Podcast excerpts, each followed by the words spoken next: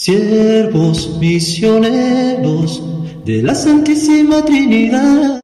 Ven Espíritu Divino, manda un rayo de tu nombre desde el cielo. Bendecido día tengas, hermano y hermana.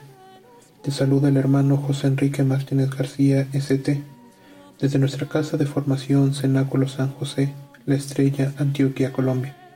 Hoy compartiré contigo la lectura del Evangelio correspondiente al jueves 19 de octubre, jueves de la vigésima octava semana del tiempo ordinario. Iniciemos nuestro espacio de reflexión, de oración, haciéndonos conscientes de la presencia de Dios en nuestras vidas. En el nombre del Padre, del Hijo y del Espíritu Santo. Amén.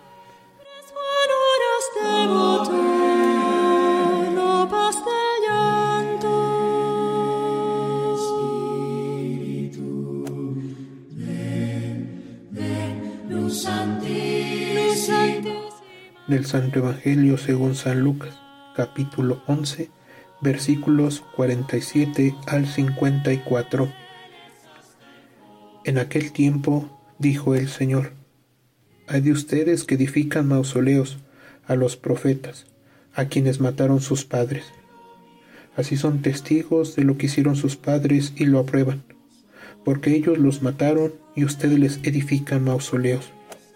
Por eso dijo la sabiduría de Dios, les enviaré profetas y apóstoles.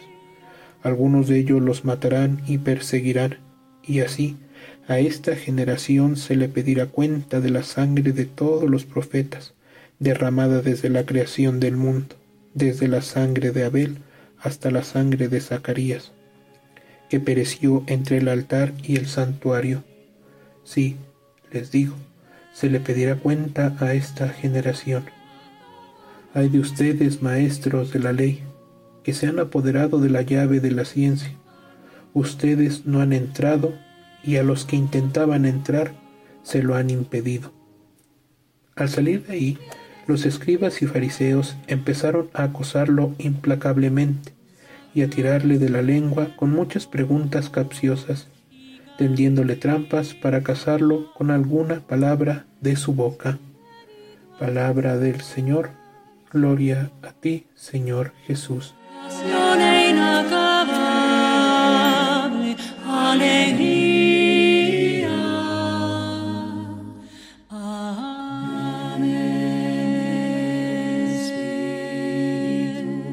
En este día nos encontramos ante uno de los ayes de Jesús.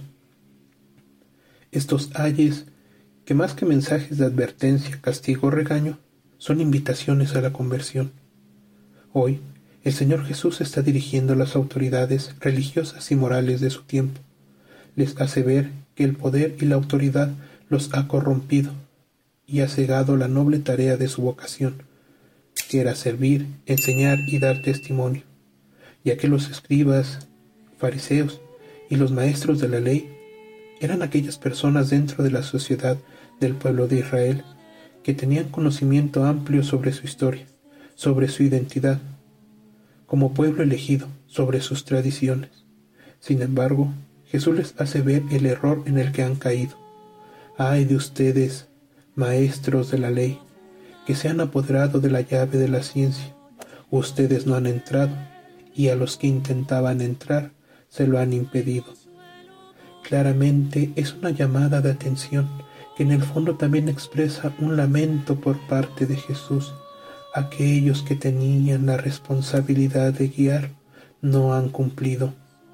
Y como te decía en un principio, puede ser que Jesús los estaba llamando a la conversión, pero quizá la avaricia y el poder ya había corrompido los corazones de estos escribas y fariseos de ahí su reacción después de la llamada de Jesús.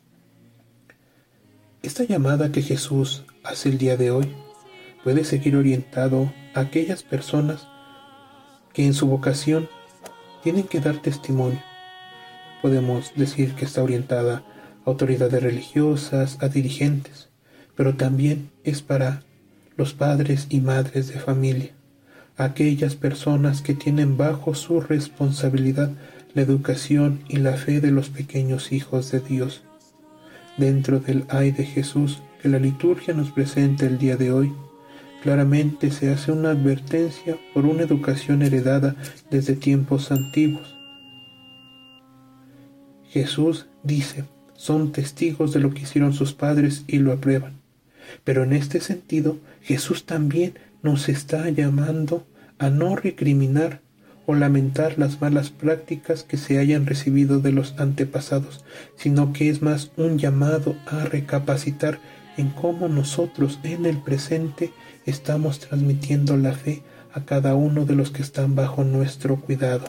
Puede ser que tengamos a cargo mucha gente o solo a nuestras familias, o en este momento solo a nosotros mismos.